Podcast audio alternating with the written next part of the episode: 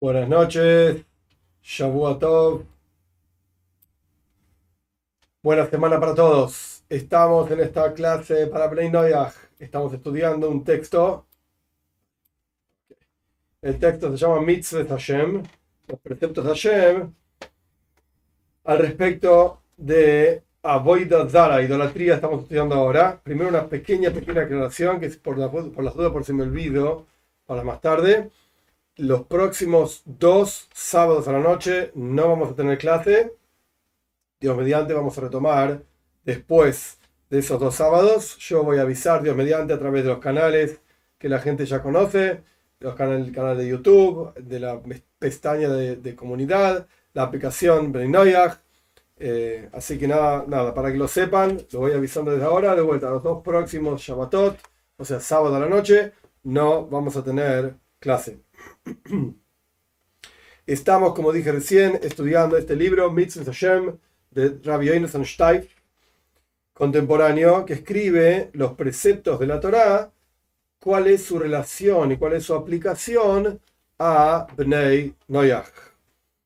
Estamos en el capítulo 4 de, de las leyes que tienen que ver con idolatría. El capítulo que nos toca ahora, el pequeño, no es muy largo, es un poco técnico, esa es la verdad. Y hay alguna que otra parte, un comentario acá, que es tan pero tan técnico que no vale la pena que nos, detengamos en todos los detalles del comentario. No es que les esté ocultando ni nada por el estilo, no se asusten. Eh, igualmente tampoco tienen el texto frente a ustedes, no saben si estoy ocultando o no. O sea que podrían ni comentar esto y nadie se daría cuenta tampoco. Pero eh, me parece que hay ciertas cosas que van a llevarnos, nos llevarían tanto tiempo estudiarlo y habría que sentarse y estudiarlo con otros textos y, no vamos a ganar nada en la práctica, porque todo el comentario termina y esto tiene que seguir siendo analizado. Esto es algo muy común en los escritos de los sabios, es algo conocido, digamos, el concepto, que a veces ellos mismos explican y asumen, lo saben, digamos, y lo transmiten de esa manera, que hay ciertas cosas que necesitan ser analizadas con mayor profundidad. ¿Qué significa mayor profundidad? A veces es una cuestión de tiempo, que se necesita pensar más tiempo en determinado asunto.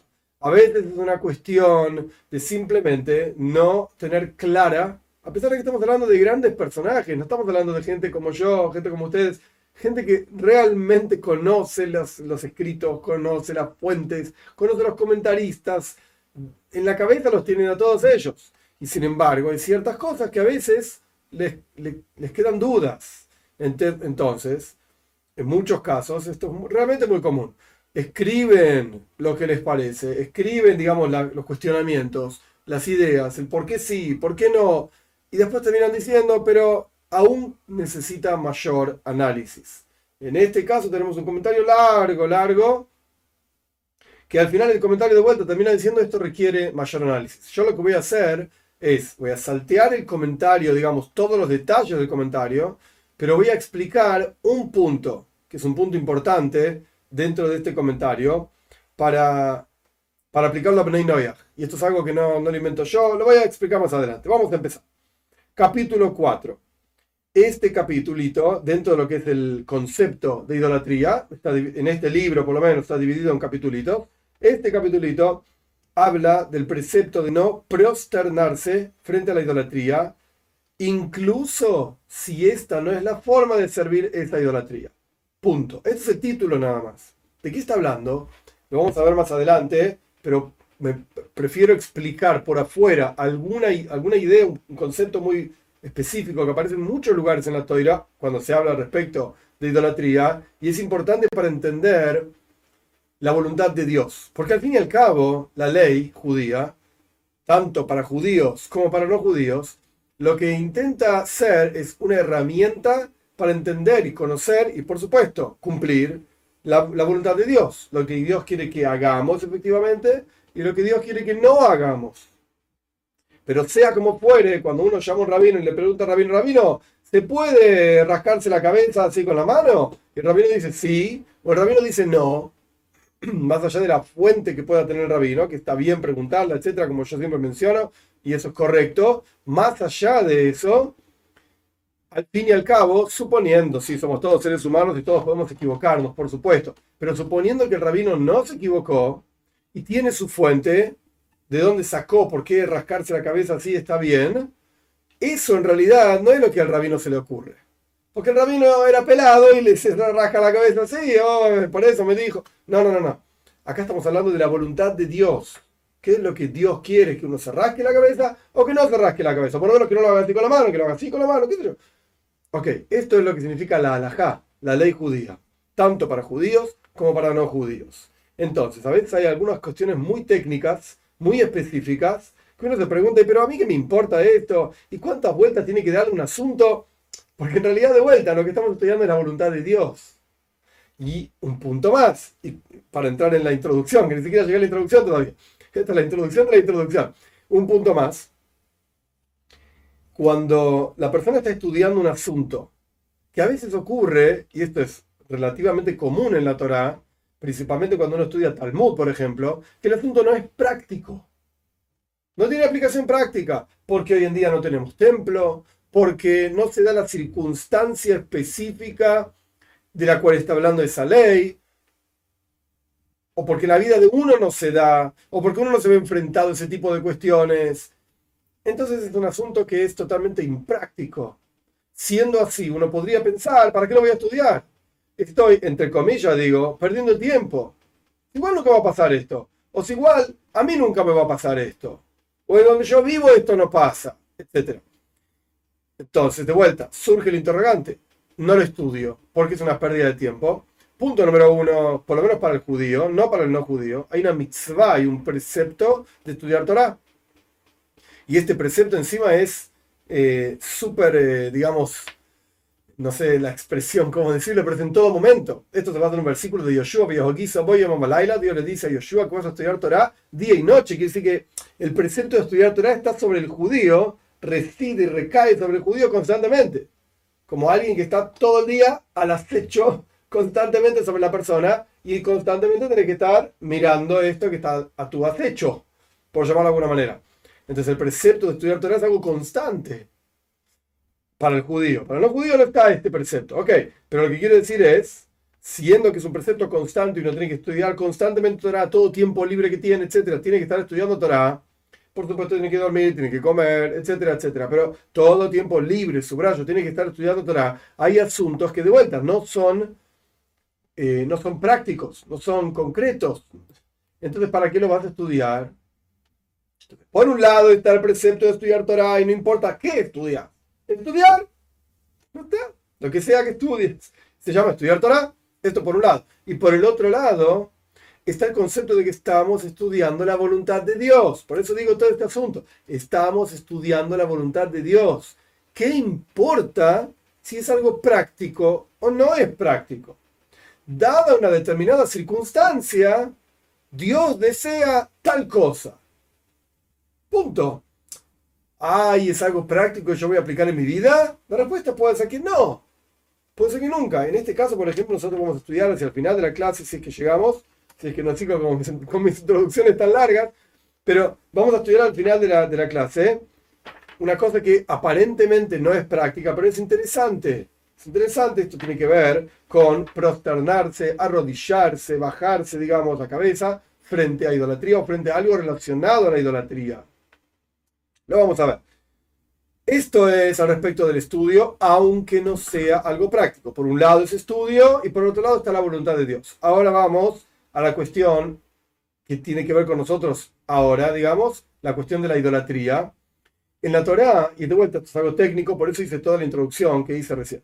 En la Torá tenemos, digamos, un conjunto enorme de leyes que se llama idolatría. Toda la prohibición de idolatría con todos sus detalles, etc. Y esa, esa prohibición tiene, por un lado, la idolatría propiamente dicha, digamos, supongamos, por inventar cualquier cosa, un dios que se llama X, el dios X, y no estoy hablando de Twitter, nada, estoy inventando cualquier cosa para entender, un ejemplo para entender lo que estoy hablando. El dios X, listo, algún pueblo de la tierra inventó que existe un dios que se llama X. ¿Y cómo se sirve el dios X? Para servir al dios X tenés que tomar unos anteojos y tenés que elevarlo así tres veces. Esta es la forma de servir al Dios X. Entonces, cuando vos tomás los anteojos y le vas los anteojos y servís al Dios X y el Dios X te va a dar plenitud y te va a dar dinero y te va a dar salud y te va a dar todo lo que necesites. El Dios X, lo único que tienes que hacer es hacer así tres veces y decir X, X, X. Cualquier cosa. Ok, este es el Dios X. Muy bien. Al Dios de Israel, al verdadero, ¿lo servimos levantando cajitas de teléfono, eh, de, de anteojos tres veces? La respuesta es no.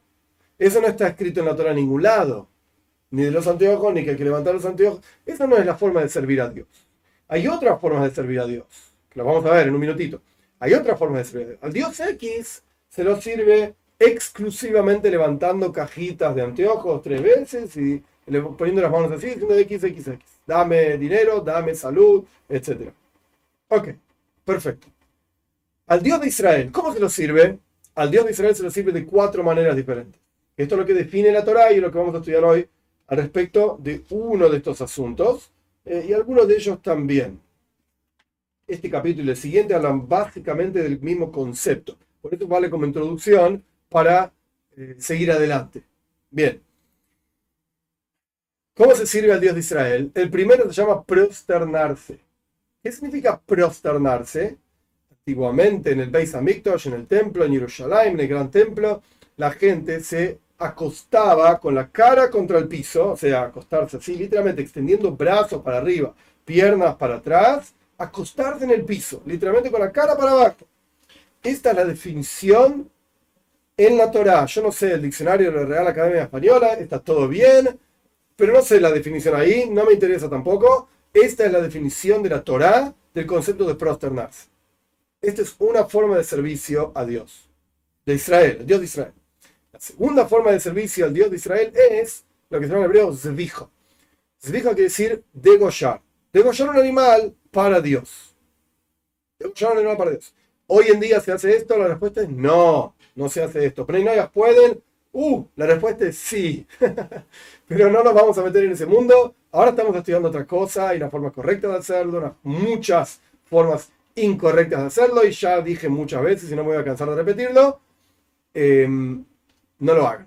Pero es para otra clase, no es para ahora. El punto es que nosotros no lo hacemos, en el templo no está el templo construido, no hacemos, no degollamos. Pero es una forma que la Torá claramente a lo largo de casi todo el libro de Baikro, un segundo, a lo largo de casi todo el libro de Baikro, el tercer libro de la Torá, la Torá explica que hay que degollar animales a Dios, en tal animal, de tal manera, etcétera, etcétera. Punto, degollar. Tercer asunto es salpicar sangre en el altar. Vi un altar en el Beis Hamikdash, en el templo, y se salpicaba la sangre de las ofrendas que la persona degollaba en el altar. Es parte del servicio a Dios. Cuarta y última manera, a pesar de que hay montones de detalles que están alrededor de esto, pero no, no hacen a lo que estamos estudiando. Perdón, cuarta y última manera es eh, ofrendar, o sea, quemar las partes del animal ofrendado en un altar. No en un altar en cualquier lado en el patio de mi casa, sino en el altar, en el Beis Hamikdash, en el templo, en Jerusalén, etc. Estas son las cuatro maneras. Prosternarse, de vuelta, repito, prosternarse, salpicar la sangre, eh, perdón, degollar primero, salpicar la sangre y ofrendar, quemar sobre el altar. Perfecto, estas son las formas de servicio a Dios, al Dios de Israel. Volviendo para atrás, levantar cajita tres veces, cajita de, de anteojos tres veces, es la forma de servir al Dios X ¿Es igual la forma de servir al Dios X que servir al Dios de Israel? La respuesta es no. Ah, ok.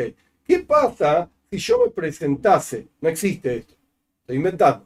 Si yo me presentase frente al Dios de Israel en el templo, que no está construido, así que no existe esto, en el templo, en Jerusalén, etcétera, con una cajita de anteojos, frente al, templo, lo que sea, y levanto, digo, levanto tres veces y digo, Dios de Israel, respóndeme, dame dinero, dame salud, dame todo lo que yo quiero.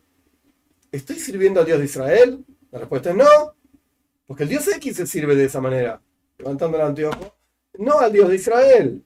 Esto no significa entonces dar idolatría, porque no estoy sirviendo al Dios de Israel, no es la forma de servirlo. ¿Se puede hacer?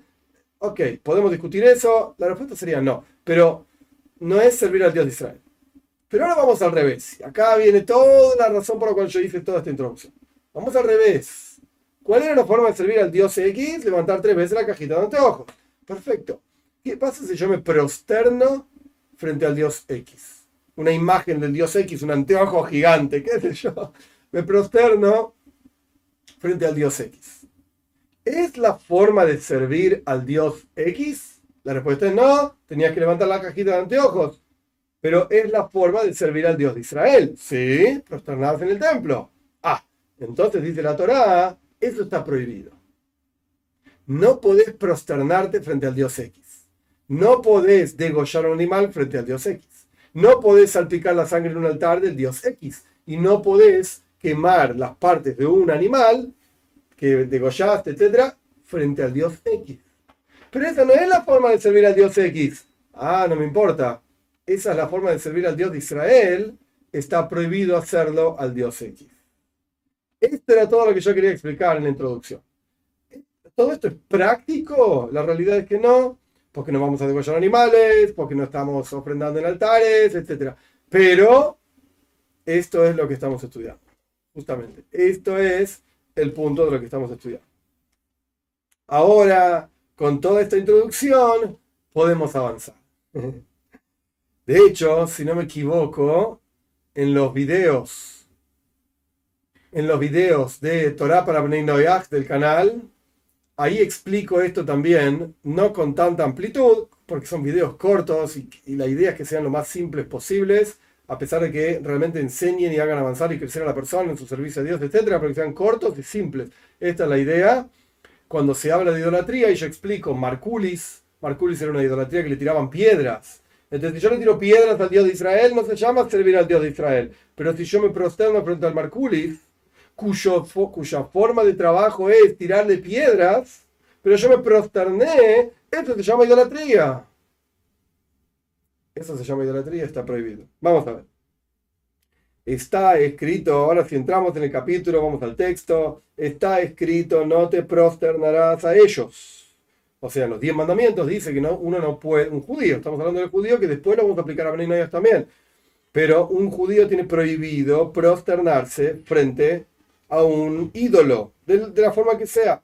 Y esta advertencia está repetida en otros lugares, como está escrito, no te prosternarás a otro Dios, a otra cosa que lo hacen Dios, que otros dicen que es Dios, etcétera, como ya explicamos en, en otras clases. Por lo tanto, por cuanto está escrito claramente prosternarse, el acto de prosternarse que ya expliqué, que es extendiendo manos y pies en el piso con la cara para hacia el piso, la, cara hacia el piso, esto te enseña que incluso una idolatría que no se la sirve prosternándose, si vos te prosternaste esa idolatría, recibís pena de muerte.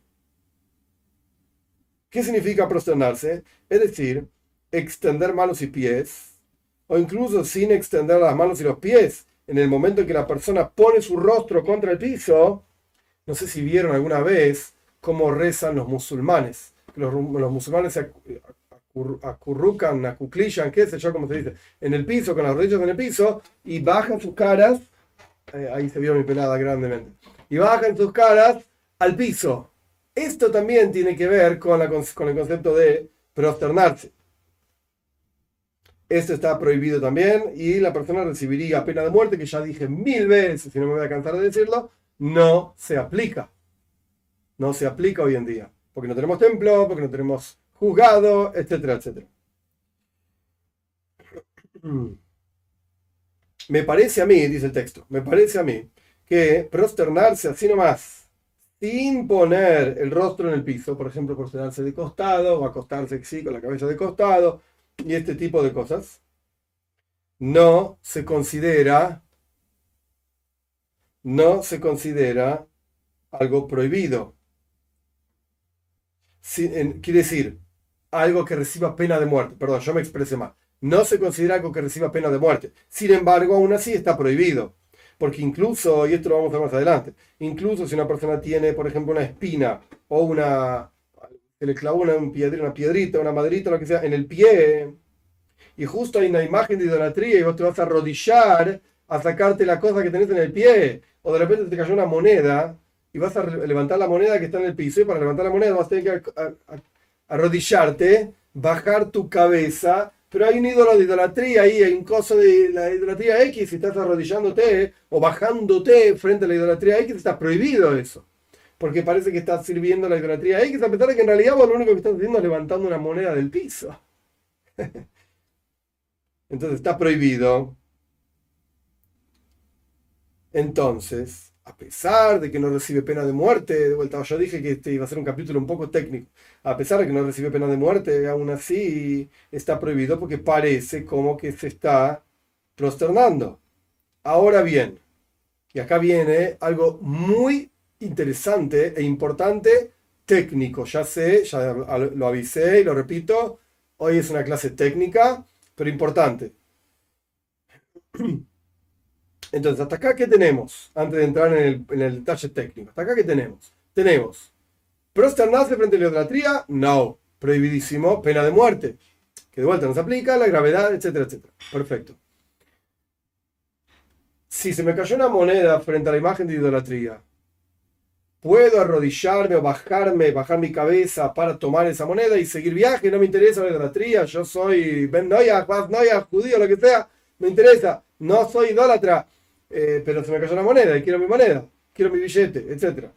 La respuesta es, ojo, no podés porque parece, subrayo, parece que te estás arrodillando a la idolatría. O sea, no recibís pena de muerte, quiere decir que no es una prohibición bíblica, y acá vamos entrando en la cuestión técnica que yo quiero explicar. No es una prohibición bíblica, es una prohibición rabínica. Nuestros sabios dicen, no lo hagas porque parece que te estás arrodillando o prosternando, o como quieran llamarlo, frente a una idolatría. Ok, explica el texto. Al respecto de Bnei Noyach, esto requiere análisis. Esto requiere análisis. ¿Por qué? Porque por cuanto estamos hablando de una prohibición que es una prohibición rabínica, no una prohibición bíblica. Esto se llama la jerga de los textos eh, de Torah. De Oraisa es bíblico, de Rabbanan es rabínico. No es necesario que se aprendan estas palabras, lo digo nada más para que lo sepan. Entonces, ¿por cuánto estamos hablando de una prohibición rabínica de Rabbanan? Eh, podríamos decir que Benay Noyach, como escribe el Rambam claramente, y otros comentarios también, es algo conocido. Los Benay Noyach no están obligados a cumplir los decretos rabínicos, porque los rabinos no hicieron decretos para Benay Noyach, los decretos que ellos hicieron las mitzvot, y ahora explico esto, paciencia, de vuelta, dije una clase técnica, así que mucha paciencia. Los preceptos las acciones, las costumbres que nuestros sabios instituyeron, no las instituyeron, subrayo, no las instituyeron para Bnei Noyach.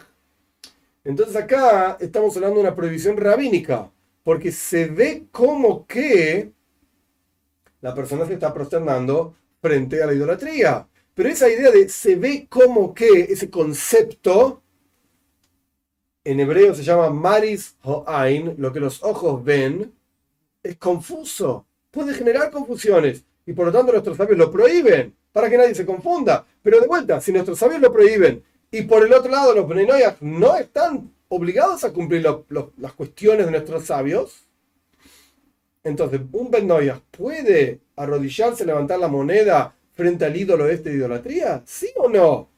Él termina el texto diciendo esto requiere mayor análisis. Esto requiere mayor análisis. Ok. Vamos para atrás. Para entender de lo que estamos hablando. ¿Qué es esto de nuestros sabios? ¿Qué, hacen? ¿Qué no hacen? ¿Qué pusieron? ¿Qué no pusieron? Hay un precepto en la Torá que no es exactamente de lo que estamos estudiando hoy, pero me parece importantísimo explicar todo esto, porque si no, van a ver que hay aplicaciones prácticas concretas importantes que, en mi humilde opinión, la gente malinterpreta y no conoce o no entiende. Digamos que intuyo que la, mayoría de la gente tiene buena intención, pongamos, la mayoría de la gente tiene buena intención, pero aún así se equivocan por falta de profundización, por falta de estudio, por falta de conocimiento de la fuente, lo que sea. Nuestros sabios, hay, un precepto, perdón, vamos a empezar por otro lado. Hay un precepto en la Torá clarísimo, concreto, súper importante. No se puede agregar nada a la Torá, no se puede quitar nada de la Torá. ¿Qué significa agregar algo a la Torá? Por ejemplo, decir que de ahora en adelante es un precepto de la Torá levantar tres veces la cajita de anteojos. ¿Dónde está escrito esto? ¿En qué versículo dice una cosa así? En ningún lugar. Me pareció a mí, pero chao, estás agregando un precepto en la Torá. Esto no se puede. Por el otro lado, decir que ya no es un precepto para los judíos comer matzá la noche de Pesach. Matzah es pan ácimo, etcétera. No importa ahora los detalles porque no estamos ni cerca ni nada por el estilo. Pero no importa. El que sabe bien, el que no sabe, no pasa nada. Es un precepto. Decir ahora, queda, perdón, queda ahora en adelante ya no es un precepto como el matzah en Pesach. ¡Ey! Estás quitando un precepto de la Torah. Está escrito, Boy, segundo libro de la Torah, a la noche comerán matzah. ¡Ey! No lo puedes decir ahora, no es más un precepto está mal lo que estás haciendo, estás transgrediendo el precepto de quitar, está prohibido quitar un precepto de la Torah. Ok, ejemplos concretos. Sin embargo, nuestros sabios, nuestros sabios, también encontraron un versículo en la Torah en el cual la Torah misma requiere, por así decir, exige, pide, una cosa así, de nuestros sabios que generemos, no, yo no soy un sabio, no importa, generen ellos un cerco alrededor de la Torah. Esto está en Parshas y Mois, al final de la Parsha. La Parsha dice, Mishmarti. Van a cuidar mi cuidado, dice Dios. Y nuestros sabios explican, hagan un cerco alrededor de mi guardia, de mi Torah, por así decir. De aquí nuestros sabios aprenden que hay ciertas cosas que ellos, la Torah misma les pide a los sabios que ciertas cosas las prohíban, la Torah las permite, pero que nuestros sabios las prohíban para resguardar la integridad de la observancia del judío de la Torah. Esto es un concepto, se llaman decretos. Gzeira, en hebreo son gzeirois, en plural, gzeiras uno, gzeiros es mucho, mucho, plural, son decretos que nuestros sabios plantean para preservar la Torah. Doy un ejemplo concreto, a pesar de que no es muy práctico para ustedes, pero no importa, para entender un concepto. Hay una mitzvah, hay un precepto de recitar el Shema Israel a la noche. Recitarlo. ¿En qué consiste? Shema Israel, está en Pashas Vaishanan, Shema Israel, Shema Lekene, Shema etc. Eh, lo, pueden decir, esto ya lo expliqué en varios lugares. Hay una enseñanza muy interesante del Hidó, Jaime Yosef David Azula, y respecto de esto, no voy a entrar en los detalles ahora. De hecho, es una de las plegarias que yo puse en la aplicación Bnei eh, a pesar de que en la, en la, aplicación, la versión anterior, no estaba esta plegaria, eh, porque la versión anterior era un texto que surgió de otro lugar, pero un segundito.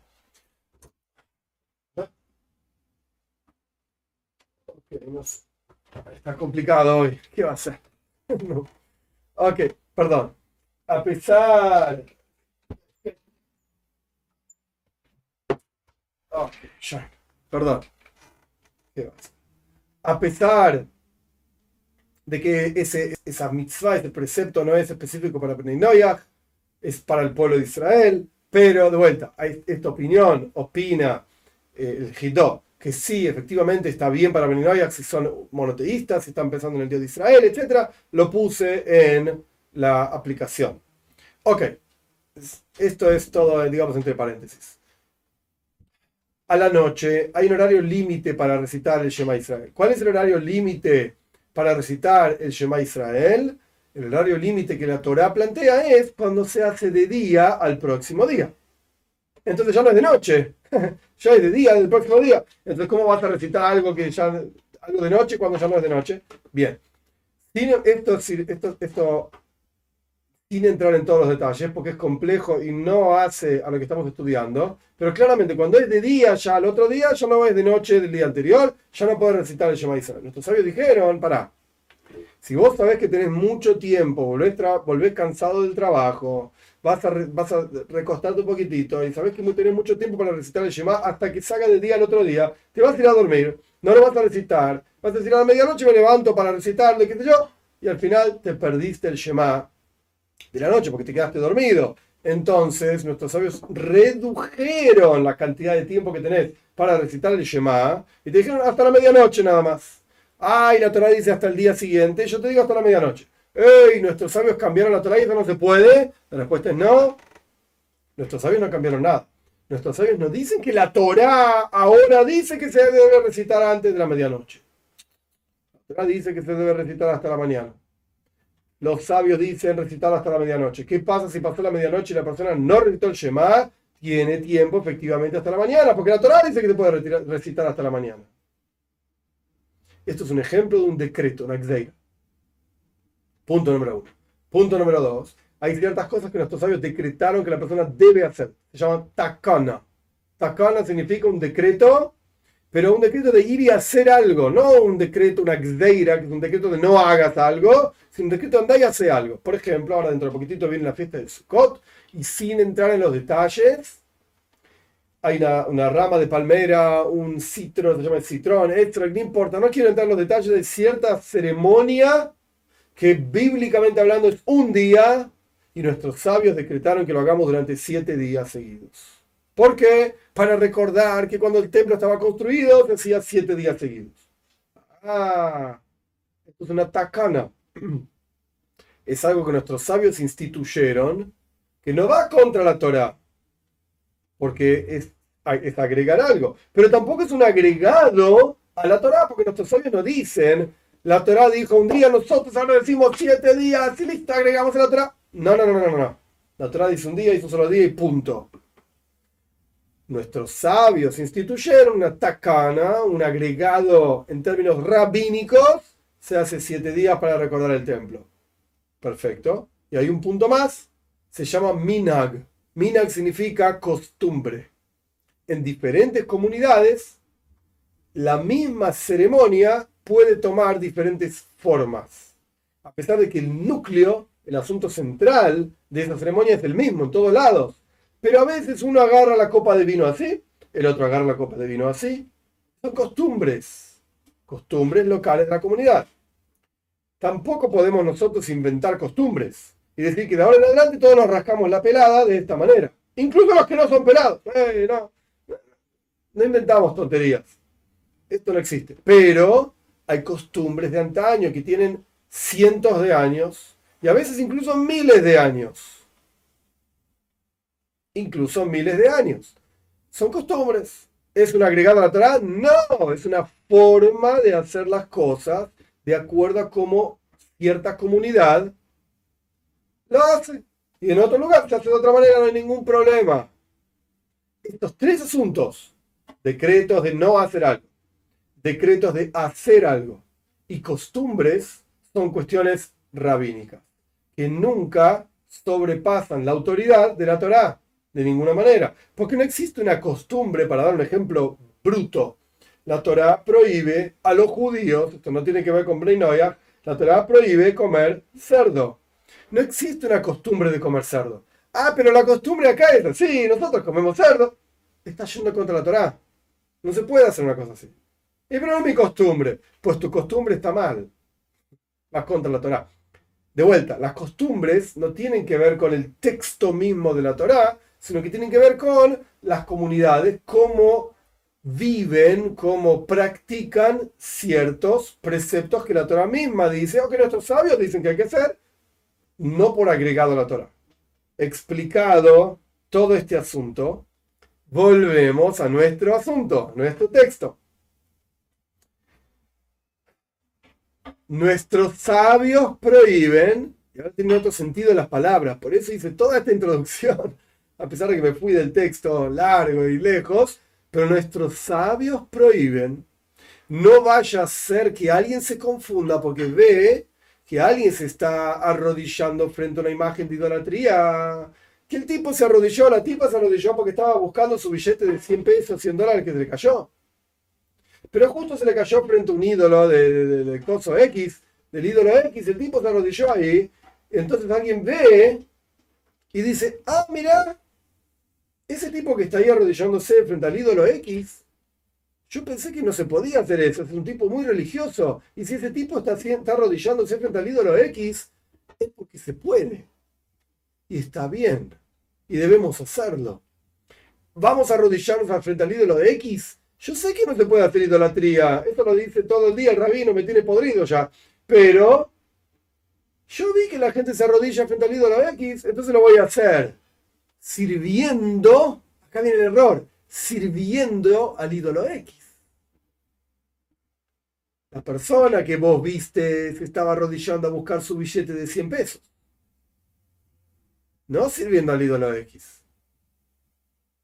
Pero vos que servís al ídolo X y te gusta el ídolo X porque es muy lindo y porque pensás que te da mucho dinero o salud o lo que sea, vos te arrodillás pensando en el ídolo X. Entonces, tú, lo que ven los ojos genera una confusión que lleva a una transgresión de la Torah literalmente. Lo que para una persona era que era arrodillarse a levantar su billete de 100 pesos frente a la idolatría, lo que una persona hizo sin ninguna intención de idolatría, puede ser confuso y generar que otra persona que vio eso haga idolatría. Mm. Entonces nuestros sabios dicen, señores, de ahora en adelante prohibido de cualquier manera arrodillarse frente a una imagen de un ídolo, aunque sea para levantar tu billete de 100 pesos que se te cayó. Muy bien. Ay, billete de 100 pesos, lo voy a dejar ahí tirado. Ok, 100 pesos en Argentina no valen mucha cosa, pero no importa. Se entiende igual. Mi moneda, sí, de nuestros sabios, el ejemplo que dan los sabios, la moneda, eh, ni que hablar, el billete de 100 pesos en Argentina no vale nada, las monedas menos todavía. Pero, sea como fuere, ¿qué hacemos? Entonces hay, hay diferentes formas, por ejemplo, poder sentarte sin la necesidad de, arrodillarte, te sentás, levantás el billete, te levantás y te vas. Porque no, no, te no bajaste tu cabeza frente a la idolatría. Ok. Todo esto surgió, ya voy hablando más de media hora, pero me pareció importante explicarlo. Todo esto surgió porque nuestro texto que estamos estudiando termina diciendo el siguiente concepto, y esto es algo yadúa, conocido, conocido. Los, las, los los decretos de no hacer, los decretos de hacer y las costumbres no fueron decretadas para Bnei De ninguna manera. Ejemplo concreto, que la gente no sabe, pero ¿qué crees que haga? No sabe. Netilat Yadayim. Netilat Yadayim, el lavado de las manos ritual que hacemos en el judaísmo, que no tiene nada que ver con higiene. Y es un lavado ritual en que uno vierte agua en la mano derecha, luego en la mano izquierda, luego en la mano derecha, luego en la mano izquierda, tres veces. Mano derecha y mano izquierda. Lavado ritual. Qué lindo me levanto a la mañana y hago el lavado ritual de manos. Y antes del rezo hago el lavado ritual de las manos. Y antes de comer pan hago el lavado, ritual de las manos. Tres veces hago en una mano. Luego tres veces hago en la otra mano. Que es diferente del ritual que yo dije antes. Qué lindo que es el judaísmo. Esto es un decreto rabínico. Esto es uno de los siete, se llama así, siete preceptos rabínicos, que no son preceptos de la Torah, son preceptos de nuestros sabios decretados para quién? Para judíos. Entonces, ¿puede un no judío lavarse las manos? Nuestro texto diría, hay que analizarlo, porque los decretos estos no fueron dados para los no judíos. Entonces no tiene ningún sentido que un no judío se lave las manos, haga netilas y daim antes de comer pan, o se lave las manos a la mañana. No tiene ningún sentido. ¿Qué está haciendo? pero es lindo y el judaísmo es muy bonito. Ok, entonces inventate tu propia religión que te guste y que sea linda. Las cosas que, que te gustan hacer las haces. Levantá tres veces la cajita de anteojos. Si querés diez veces también está bien. Lavate la cabeza con shampoo pirulo. E, esto es parte de lo que... Inventa lo que quieras. No necesitas el judaísmo. Entonces hay que tener claro, hay que saber qué viene de qué lado de dónde sale, por qué se hace, qué representa, y en base a eso vamos a poder entender si se aplica Brenoyah o no. Esto es lo que el libro nuestro está diciendo, todavía requiere más análisis. ¿De qué está hablando? ¿Del lavado de las manos? No, eso seguro que no tiene nada que ver con Brenoyah. Él está hablando de la prohibición rabínica de no arrodillarse frente a un ídolo para levantar una moneda. De eso está hablando. Por cuanto los Bnei no aceptaron, porque no es para ellos, no es que no lo aceptaron, no es una falta de los Bnei No fue hecho para ellos esta parte de la Torá. Entonces, eh, ¿se, aplica o no se aplica? Es una prohibición rabínica no, no arrodillarse para levantar el billete. No arrodillarse para hacer idolatría, esto está en la Torá. Pero no arrodillarse para levantar un billete, esto es algo rabínico. ¿Se aplica o no se aplica? El rabino termina diciendo, hay que analizar.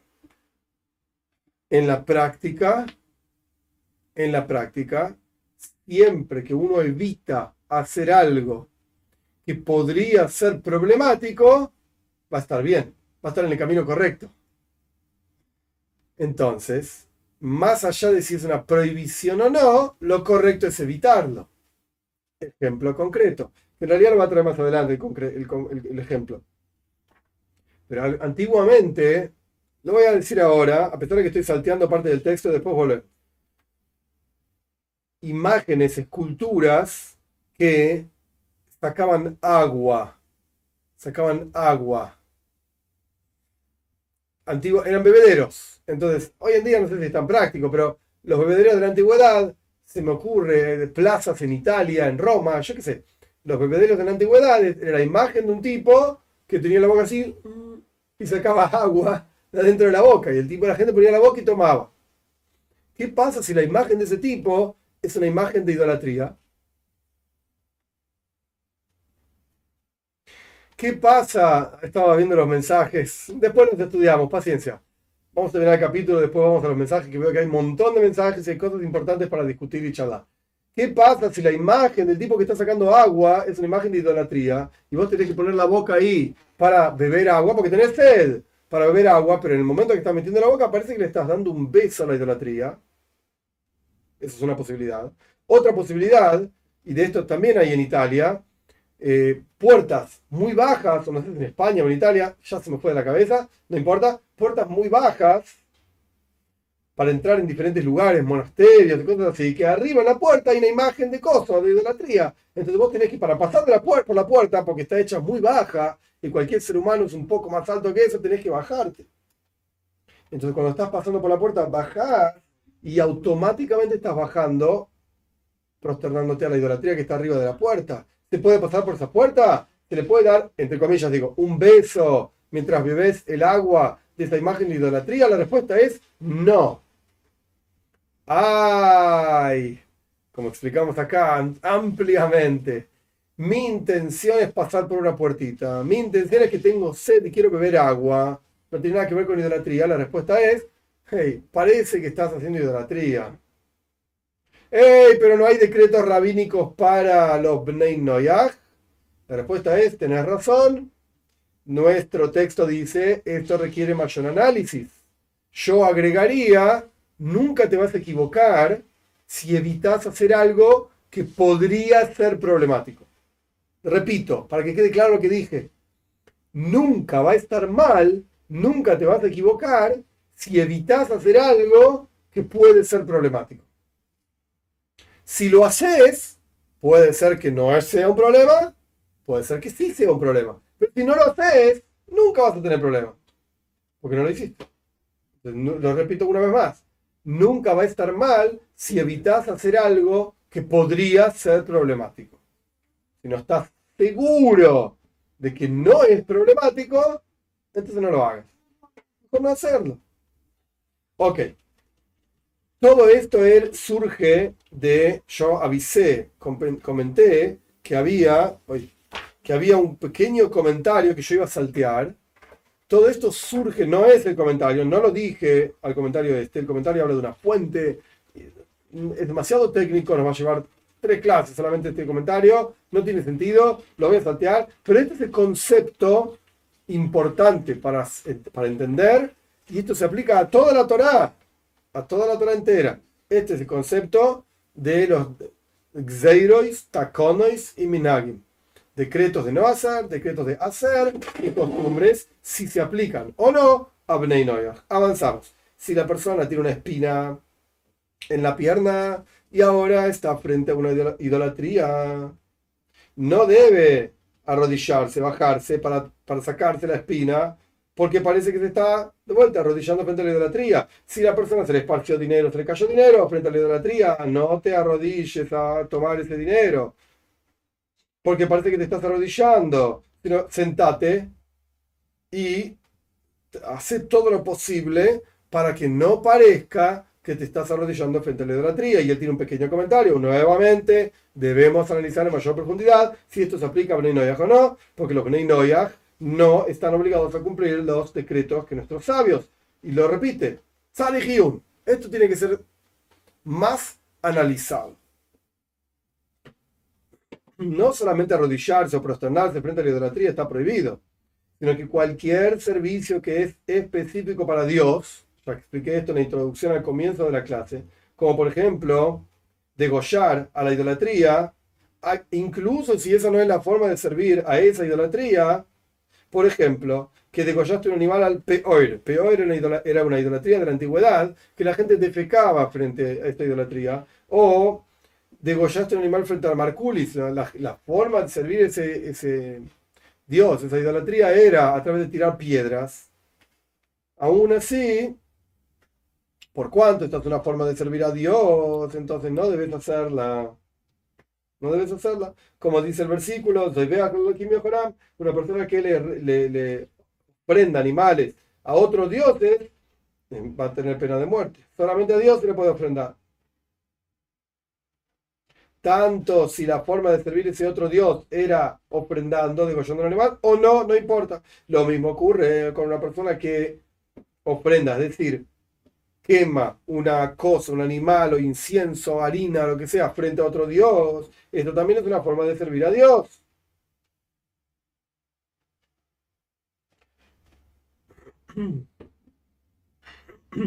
Lo mismo se aplica, esto no es algo práctico, pero es interesante, Melika. Melika significa, hay ciertas ofrendas, esto está en Sefer Baikra, en la, primera parsha, en la segunda parsha, parshas Baikra, parshas Tzab, que ciertas palomas se las ofrendaba en el, en el templo en Jerusalén, a través de matarlas, el Kohen tenía una uña de dedo gordo, una uña larga, afilada, y las mataban de esa manera. Así dice la Torah, se llama Melika en la Torah, no voy a discutir ahora si está bien, no, no es el momento, no es la forma tampoco, etc. Pero bueno, esto también está prohibido para Bnei Ok, esto lo podemos saltear, no es algo práctico, yo creo que ya lo expliqué. También vertir, salpicar la sangre en un altar es parte de las prohibiciones para Bnei incluso si la forma de servir ese, ese otro Dios, esa idolatría, no es exactamente así, no importa. Una persona que abraza un ídolo de idolatría, qué lindo que es, lo abraza y qué sé yo, o le da besos a esto. O una persona que lo limpia. Mi trabajo es limpiar el costo que está ahí colgado y le saca el polvo. O una persona que barre frente a la, idolatría como para honrar y limpiar el lugar que esta idolatría ocupa. O una persona que viste como si fuese un maniquí, viste a la idolatría, o le pone un zapato, o este tipo de cosas. Cualquier actividad que sea rendirle honor a esta imagen de la idolatría, esto está transgrediendo un precepto prohibitivo, como está escrito, no servir a la idolatría. Está prohibido. Sin embargo, no recibe latigazos por estas cosas, porque no es la forma de servir esta idolatría. O sea, a menos que la idolatría pirulo sea ponerle zapatos a pirulo, a la imagen de pirulo, hay que ponerle, sacarle los zapatos 10 veces por día. Entonces, a menos que esa sea la forma de servirlo, no está prohibido, eh, quiero decir, no recibe latigazo, está prohibido igual, bíblicamente, ponerle zapatos a pirulo porque estás haciendo una actividad de honrar a este dios pirulo. Si, si esa es la forma de servirlo, es una prohibición que recibe pena de muerte. Y si esa no es la forma de servirlo, es una prohibición que igual es bíblica, porque estás honrando a pirulo poniéndole y sacándole zapatos. Lo mismo ocurre con Breinoyag, no recibirían pena de muerte sin embargo, está prohibido en todos estos casos, porque cualquier tipo de actividad que sea rendirle honor a la idolatría, como ya explicamos, ponerle los zapatos, ponerle la ropa, limpiarla, lo que sea, está prohibido. Esto ya lo estudiamos, lo que viene ahora, porque de vuelta. Ese concepto de esas imágenes que sacan agua, etc.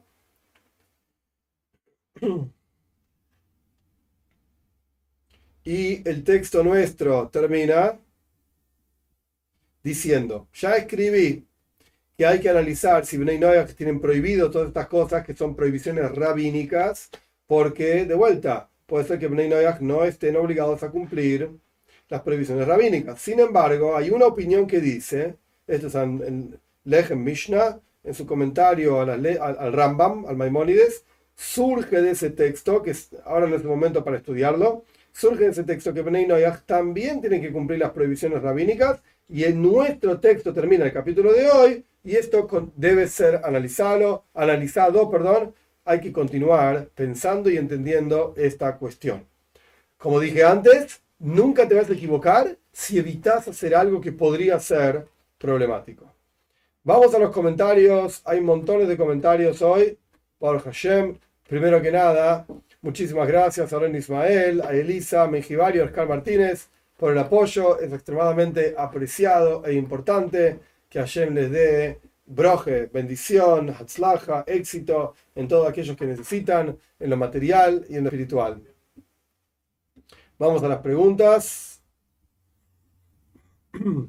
María Fernanda Montes. Tenemos que estudiar Torah aún los Bnei porque pienso que por más que no lo vayamos a vivir hoy, quizás mañana sí, y la luz de la Torah tiene que estar siempre. Ok, eh, lo que yo estaba diciendo anteriormente es al respecto del tecnicismo de si es una mitzvah o no es una mitzvah.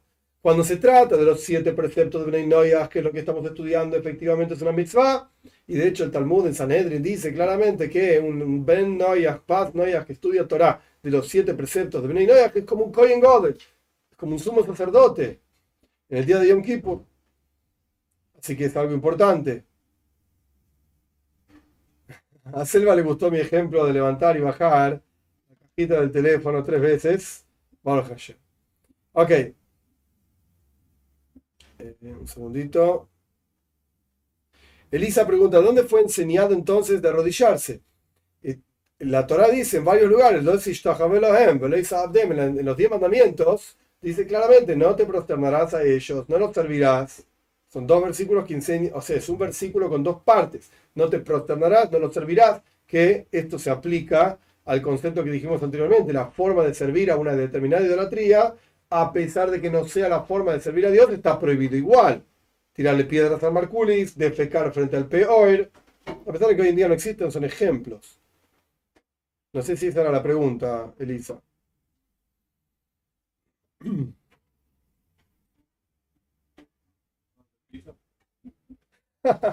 Aaron Ismael tiene un comentario muy interesante. Sirviendo al Dios, Wei, que es la marca de un celular chino. Muy bien, Aaron, estoy de acuerdo con vos. ese nombre no existe. No tiene ningún sentido. Muy bien, muy bien. Ok. Un segundito. Ligi Vega dice, yo lo vi una vez cuando era niña con un familiar que se hizo ese acto. No sé bien a qué te referís. Ah, ¿se apoyan contra el piso? Sí, puede ser. Los musulmanes, los musulmanes. María de Cama, ¿ven idea que está prohibido cumplir ayuno Yom Kippur? La respuesta es no, no está prohibido. Pero tampoco están cumpliendo una mitzvah, un precepto, cuando ayunan en Yom Kippur. El ayuno de Yom Kippur es para el pueblo de Israel. No tiene ningún sentido que Bnei Noyah ayunen en Yom Kippur. ¿Querés ayunar porque te sentís que estás gordo, gorda, etcétera? ¿Querés ayunar porque pensás que a Dios le gusta, etcétera? No tenés prohibido ayunar, pero ¿Cumplís un precepto ayunando? La respuesta es no. No. Eh,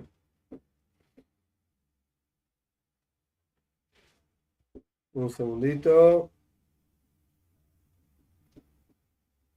Apre Agustín, estimado adorable, deseo una excelente vida. Amén. Buenos deseos, le mando un abrazo desde La Plata. Oh, yo me mudé de La Plata es para charlar largo y tendido. Bueno, me borro yo. Araceli Vega, ¿cómo se hace el arrepentimiento enumerando los daños? ¿Usando, ¿Usándose uno mismo? ¿Mirar al cielo? No entendí la pregunta. Probablemente estés preguntando, a ver si yo entendí. Lo que entiendo de tu pregunta es probablemente estás diciendo, ¿cómo, estás preguntando, perdón, cómo se, en qué posición debe uno arrepentirse, algo por el estilo o en qué posición debe, debe uno pronunciar las palabras de arrepentimiento. Puede ser de pie, puede ser de pie, esa es la costumbre en el judaísmo, pero no es necesario mirar al cielo ni alzar las manos al cielo, eh, pero sí, efectivamente, la confesión en el judaísmo es con Dios, no es con ninguna otra persona. La persona debe mencionar aquellas cosas por las cuales está confesando. Me confieso por tal cosa, por tal otra cosa, hice esto, hice aquello, etc. A Dios, de vuelta verbalizando, no es necesario gritarlo a los cuatro cielos para que todo el mundo escuche, todo el vecindario escuche que uno una vez hizo. No, en voz baja, pero uno pronuncia las palabras.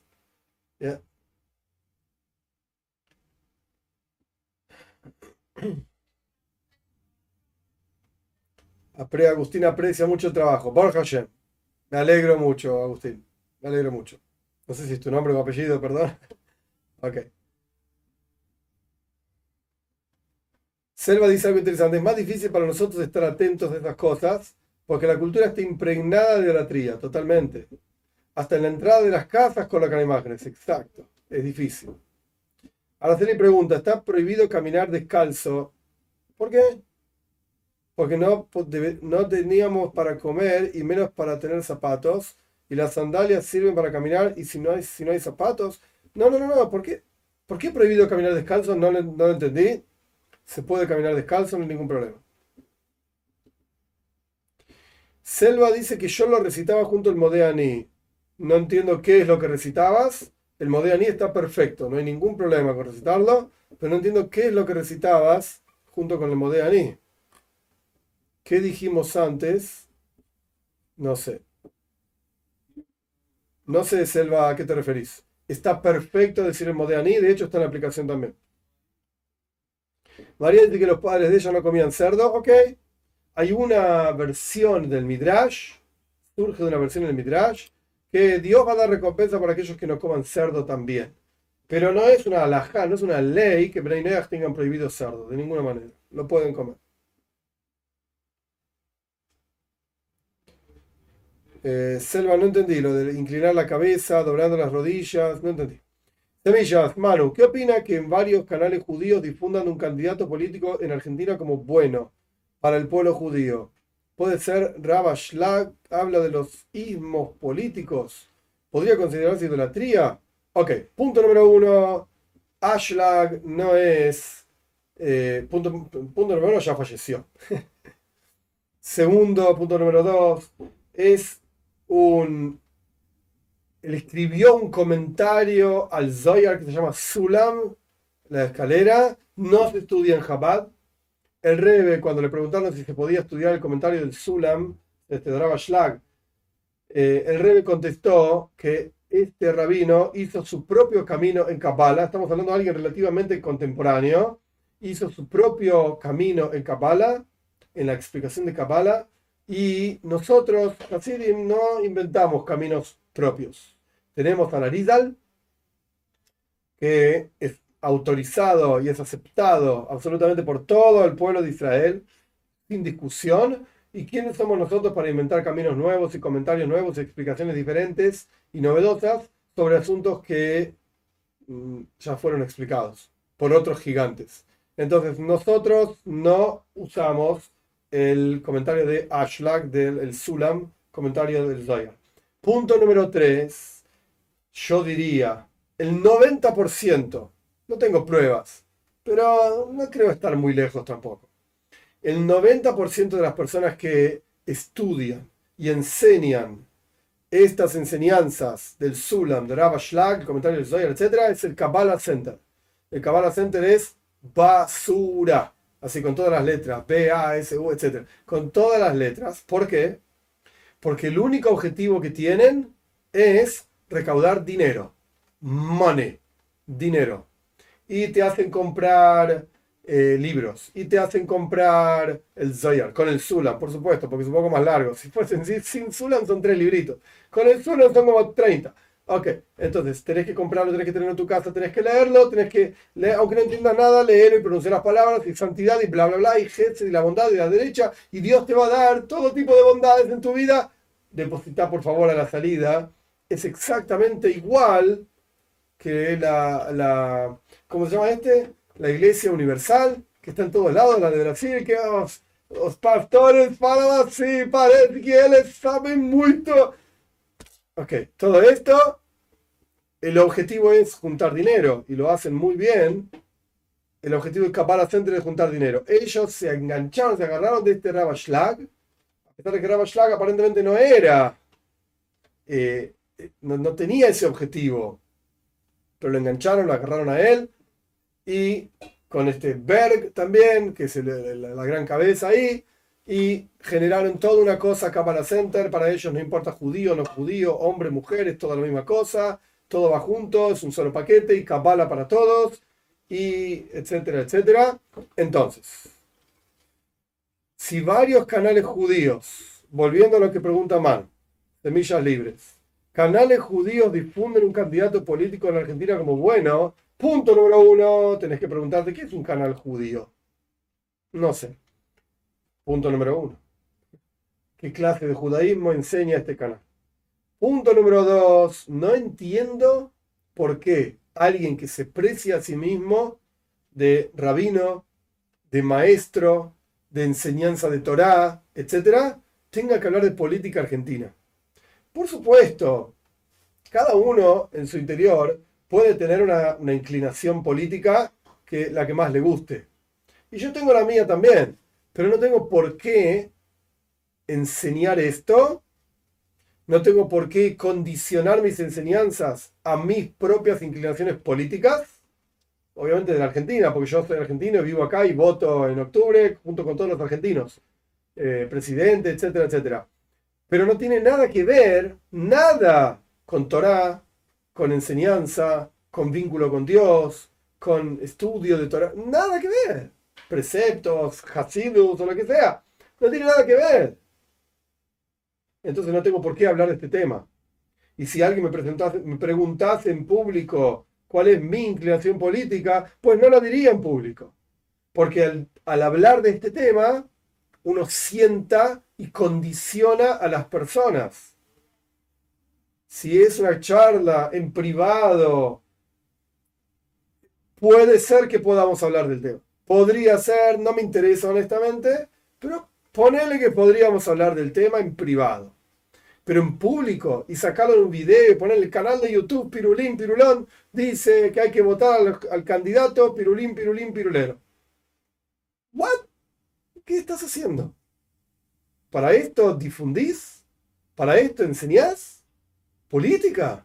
Pero armate tu canal de política, para que no te llames ni judaísmo, ni Torah, ni hasidismo, ni nada. Y ok, ¿podés ser un comentarista de política? Sí, claro que sí. Existe mucha gente que sabe mucho, no soy yo el, número uno, pero hay mucha gente que sabe mucho de política, de historia argentina, o de otros países, yo qué sé, ¿te gusta la política colombiana? Pues andar y discutir política en Colombia. Está bien, no hay ningún problema, pero no mezcles las cosas. No mezcles las cosas diciendo que el judaísmo opina que tal candidato es bueno para el judaísmo y tal otro candidato es malo para el judaísmo. No, no, no, no, no, no. No hay que mezclar las cosas de ninguna manera. No estoy de acuerdo con eso. Entonces, en la pregunta de Manu, Semillas Libres, ¿qué opino que varios canales judíos, encima varios, difundan un candidato político en Argentina como bueno? Me parece pésimo a menos que sea un canal de opinión política. Ahí sí, ahí por supuesto, canal de opinión política, nos llamamos el partido político Pirulín y vamos a hablar solamente bien de Pirulín y mal de todos los demás. Ningún problema. Es un canal que difunde ideas políticas. Y eso vale, eso está bien. Y si no te gustan esas ideas políticas, pues no mires ese canal. Anda a mirar otro canal que, con las ideas políticas que te gusten. Eso está perfecto. Lo mismo pasa con el deporte. Sos de tal equipo, el equipo A, y hablas re bien del equipo A y el equipo B es basura y que se mueran todos. Bueno, qué sé yo, es un canal de deportes y podés decir lo que quieras, básicamente. No hay ningún problema mientras sepas del tema. Si no sabes nada, ¿qué estás hablando? Pero es otra cuestión. No hay ningún problema en un canal de deportes que se hable del equipo al que pertenece, le gusta el, presentador de deportes y el tipo es un estudioso de los deportes y sabe del tema, eh, está perfecto. Ningún problema. Pero en un canal de judaísmo no. No hablamos de deportes, lo podemos usar como ejemplos, por supuesto, Pero yo no voy a poner a hablarme de equipos de fútbol, tal equipo, tal otro, este es bueno y este jugador, ¡ay, corre para acá! ¿Qué tiene que ver con la Torah? Podemos estudiar, el Rebe tiene toda una charla interesantísima sobre el fútbol, pero no sobre los jugadores, sobre el concepto fútbol, qué es, cómo podemos aprender algo en el servicio a Dios del fútbol, etc. Esto vale. Pero sobre el fútbol no me voy a poner a hablar. Si tal equipo ganó, perdió, no sabés, porque el número 7 no corría, era un tonto, ahí había que ponerlo con el número 4. ¿Qué sé yo? ¿Qué me importa? No es el, objetivo acá. No es el objetivo. Y al respecto de los ismos políticos, qué sé yo, si son idolatría o no, Manu, no sé. Hay gente que hace idolatría de la política en Argentina, hay mucho de esto, lamentablemente, sin entrar en política, porque no me interesa, no es el objetivo nuestro. Ok. María Fernanda Montes pregunta si los, los pueden hacer una azúcar. No tiene ningún sentido. Cero. Punto número uno, y ya explicamos en otra clase, los Yamim Toivim, los días, los días festivos del judaísmo, excepto Rosh Hashanah, y ya lo explicamos esto, no tienen relación con Bnei Noia. Eso en general. En particular, Sukkot, que representa la protección de Dios del pueblo de Israel cuando salieron de Egipto, que Dios los protegió, dice Rabbi Akiva, en cabañas, vivían en cabañas, o que Dios los protegió, dice Rabbi Eliezer, en nubes de gloria. La protección divina del pueblo de Israel en la tierra del el desierto en su viaje entre Egipto y la tierra de Israel. ¿Qué tiene que ver con Lenoyah? Nada. Nada. Nada, nada, nada. Entonces, pueden hacer una azúcar, podés hacer lo que quieras, mientras no mates, no robes, etcétera, los preceptos de Beninoyah, conocidos, pero hacer una azúcar y sentarse en una azúcar y pensar que uno está festejando algo que tiene algún sentido lo que está haciendo, no tiene ningún sentido. No tiene ningún sentido para Beninoyah. Yamin Erika pregunta, ¿podemos hacer el ayuno de Yom Kippur? O mejor dicho, ¿qué debemos hacer los ah, Perdón, yo pregunté, leí mal. Me corrijo. Yasmin Erika pregunta, ¿qué debemos hacer los Bnei para Yom Kippur? La respuesta es nada. Pueden decir salmos si quieren, pueden hacer teshuvah, arrepentirse, reconectarse. No es necesario que hagan ayuno. ¿Querés ayunar porque sentís que estás gorda? Ok, anda un médico y si el médico te dice que tenés que ayunar, ayunar. Yo no voy a juzgar eso, no sé quién para hacerlo, no tengo autoridad. Pero no es una mitzvah, no es un precepto para Bnei ayunar en Yom Kippur. No hay ninguna necesidad.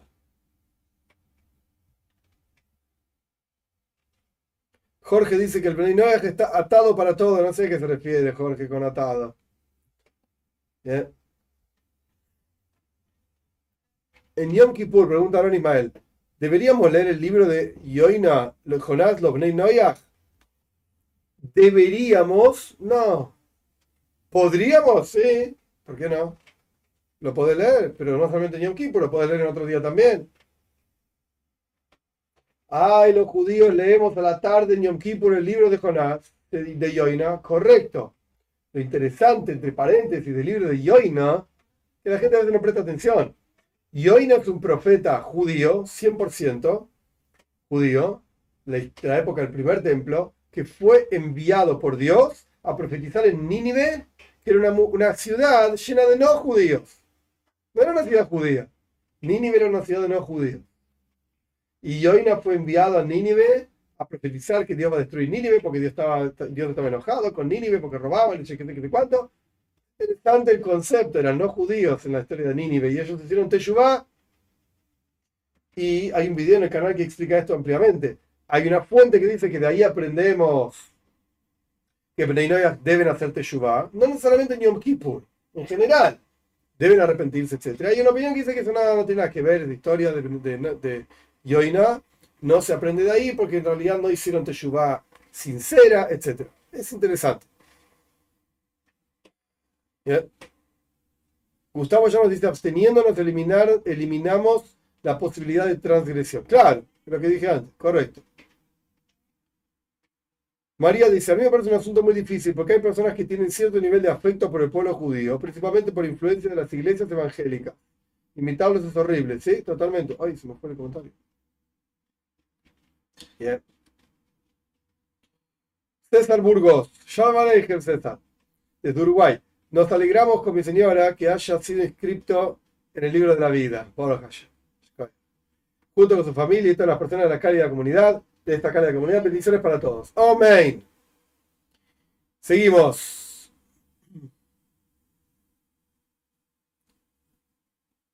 Jorge, lo digo en sentido que no puedo hacer muchas cosas que el pueblo judío de Israel hace. Correcto, Jorge, porque no tiene sentido. Semillas. Mano, en la entrega de la Torah también se dispuso de la forma de los párrafos, como por ejemplo sucede una especie de caligrama. Son en los rollos de visible, correcto. En la porción Azinu, párrafos de forma triángulos, sí, pero no son triángulos. No, no, no, no. Me parece que estás confundiendo Manu Azinu con Beshalach. En Beshalach tenés texto, texto, texto. Texto, texto, texto. En Azinu son dos columnas nada más, no son triángulos. Pero sí, esto es Alaja le Moishe. La respuesta a tu pregunta es sí. Fue entregado a la Torah así en el monte Sinai. Selva, hay terapias que recomiendan abrazar un árbol para conectarse con naturaleza. ¿Es idolatría? Qué buena pregunta, Selva. No tengo una respuesta armada. Habría que ver cuál es la intención concreta de ese abrazo. Y explico por qué lo digo así. La pregunta está muy bien. Explico por qué lo digo así. Hay mucha gente que hace yoga. Ya hablamos alguna vez de esto. Yoga.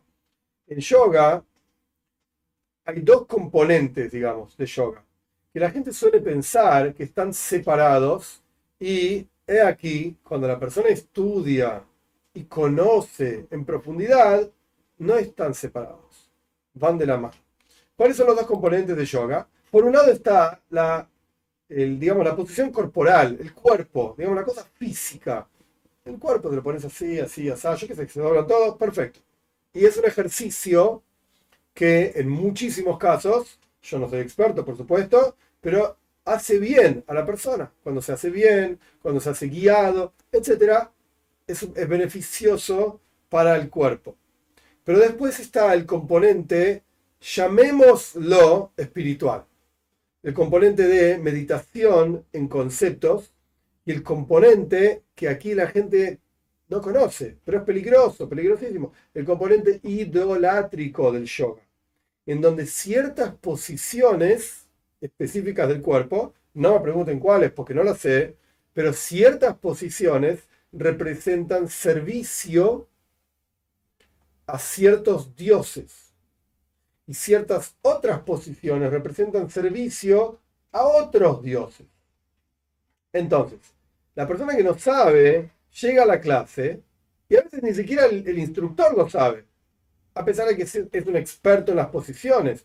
Pero la persona llega a la clase y le dice, tenés que ponerte así, con las manos así, y los dedos acá, y qué sé yo, qué sé cuánto. Estoy inventando porque no lo sé el tema, obvio. Pero la persona lo hace y se siente bien, porque al cuerpo le hace bien. Pero en realidad está haciendo idolatría, porque está sirviendo al Dios no sé qué, que esa es la posición que enseñó no sé quién, si Buda o quien sea, que esa es la forma de servir a ese Dios entonces es peligroso. Ahora, volviendo a, abrazar al árbol, la naturaleza, por ejemplo, y esto es un ejemplo concreto, por lo menos en la Argentina, no sé si se ve en otros países de Latinoamérica, eh, fuera de Latinoamérica, intuyo que no, Estados Unidos, España, no existe esto, pero en Latinoamérica, en Argentina existe la famosa Pachamama. La Pachamama es la tierra, es la madre tierra. Entonces, le llevan vino, le vierten vino, le llevan harina. Esto se llama idolatría 100%. Entonces, sí, o el, famoso gauchito Gil, que es otra cosa de Argentina, que los, los, eh, altares rojos y las banderitas rojas que se ven en los caminos, en las rutas. Eso es idolatría, literalmente, 100% idolatría. Entonces, si abrazar el árbol está relacionado con una práctica idolátrica, pues está prohibido. Si es conectarse con la Pachamama, pues está prohibido. Si es un bienestar, eh, no sé cuál sería la palabra exacta, pero si es un bienestar emocional, intelectual, no relacionado con idolatría, entonces no tiene ningún problema. Entonces está bien, hay que analizar eso. Hay que analizar eso. Gustavo ya nos agradece por el Shema Israel. Claro que sí, está en la aplicación e incluso para no eh, generar confusiones, en la aplicación puso un pequeño texto, muy chiquitito, arriba del Shema Israel, eh, explicando de dónde sale esta idea de decir el Shema Israel para Bnei Noyah y aclarando que solamente se aplica si una persona cree solamente, lo subrayo fuertemente, solamente en el Dios único. Ningún mesiánico, ninguna cosa que tenga que ver con nada parecido al cristianismo, nada. Ni como hijo, ni como primo, ni como abuelo, ni como tío, ni como nieto, etc. El que entiende bien, el que no entiende, mejor. Pero en ese caso, por favor, no reciten el Shema Israel. Por favor, no. Y el mesiánico que se bajó la aplicación y dice, qué lindo, y qué sé yo, y hace lo que quiere. Ok, yo no puedo evitar que alguien se la baje, etc. Pero no está bien que diga Shema Israel. Para nada. Es, es asqueroso. Para nada. Pero bueno. ¿Por qué vamos a quitarle a mucha gente el mérito y la posibilidad de decir Shema Israel por algunos tontos etcétera. ¿Qué va a hacer? Selva dice que tiene inconvenientes para subir la membresía. La verdad es que no lo sé. No sé, Selva. Lo siento, no lo sé. Jorge, usted tendría que escribir un libro con todo lo que se puede hacer para los no ágidas. Ok, te voy a contar la verdad. Todavía tengo que escribir la segunda parte de Tehilim, de los Salmos está todo en la cabeza y no tengo el tiempo de sentarme a ponerlo en papel. Y después tengo otro libro también en la cabeza. Parte ya está en papel, pero está en la cabeza para Bnei. Pero no tengo el tiempo. Fernando Acosta.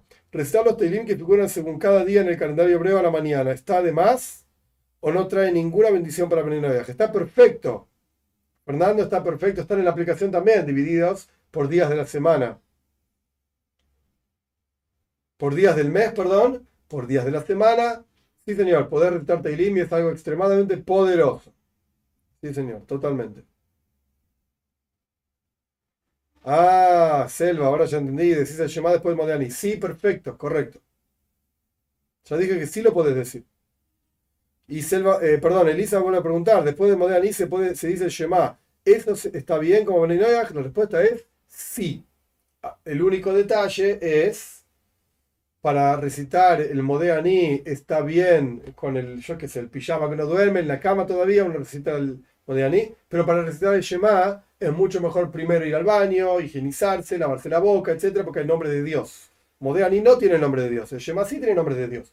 Entonces yo haría una interrupción entre una cosa y la otra. El Modeani se dice aún en la cama, incluso antes de levantarse de la cama.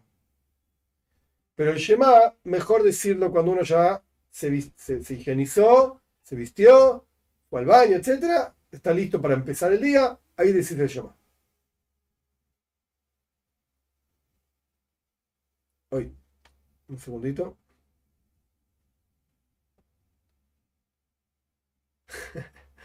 Qué grande, Jorge. Con los equipos de fútbol. Ok, un segundito. Selva dice, en el fútbol, se trabaja en equipos, el conocimiento social también se utiliza como ejemplo exacto. Exacto. Esteban Deli Flores, ¿los Bnei Noyaj al asistir a una iglesia es correcto rezar por un difunto como Bnei Noyaj o no hacerlo mientras estamos dentro? En la iglesia mejor no ir, total, mejor no ir. Eh, un segundito. Gustavo ya nos lo de abrazar árboles lo hacen con, considerando la naturaleza una entidad autónoma, espiritual autónoma. ¡Wow! Es una idolatría, está, prohibidísimo eso. Sabrina dice, Reiki es igual que el yoga, en el sentido es idólatra 100%. ¿ya? Hay que tener mucho cuidado. Hay que tener mucho cuidado con esas cosas. Fernanda pregunta, ¿lo sacaste de Jacob, filosofía judía, que habló bien de ese candidato? No sé. Ese tema no lo sé. Gilly pregunta, ¿es idolatría ponerse escudos o banderas en las fiestas patrias? No, no es idolatría. En Costa Rica se cumple 202 años de No hay ningún problema. Ningún problema. Semillas en ceremonias como Pachamama se hacen de ofrendas saumerios a ciertos árboles que se asemejan a un abrazo. Y el objetivo intrínseco es despertar, convocar el espíritu de abuelos, árboles. Ok, es idolatría eso. Es idolatría.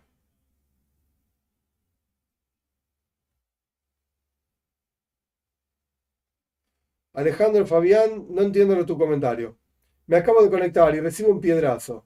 Deuteronomio no es propiedad de una sola tradición. Ok, esa es tu opinión. Ok. Descalificar irreverentemente a otro no es bueno. Está escrito, no sé qué está escrito, Shalom. No sé a qué te referís, Alejandro. Pero bueno, si te acabas de conectar, quizás hay que escuchar la clase desde antes y ahí podemos discutir. No, se hizo un poco larga la cosa. Gente, buenas noches. Ya expliqué y la aclaro de vuelta.